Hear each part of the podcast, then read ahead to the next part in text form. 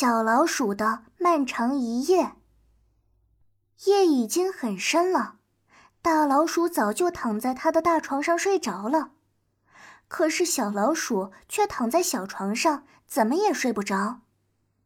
大老鼠，大老鼠，小老鼠喊着：“有什么东西正呼啦呼啦的绕着房子跑呢？”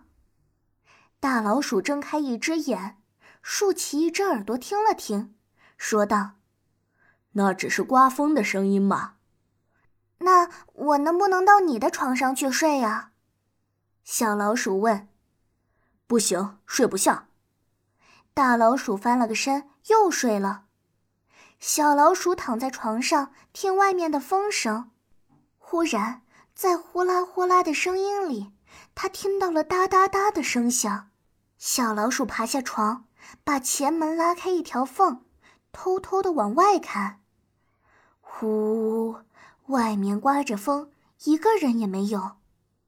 大老鼠，大老鼠，小老鼠又喊了起来。好像有人在哒哒哒的走路，说不定屋顶上有小偷呢。大老鼠慢腾腾的从床上爬起来，拉开窗帘，说道。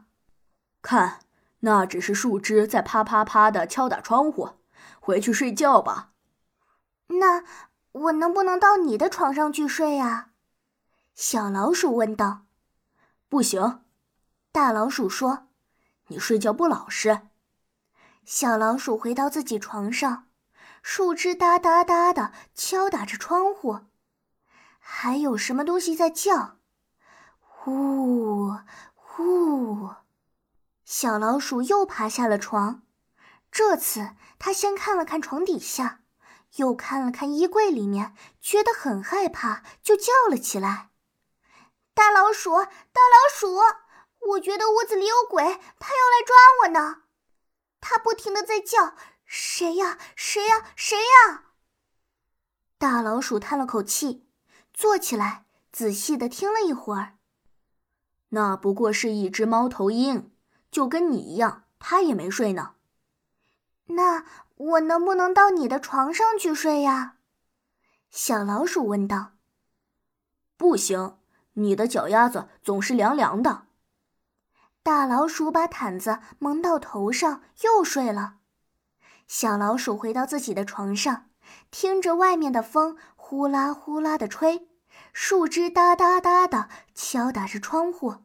猫头鹰呜呜的叫，但是，嘘，那是什么声音？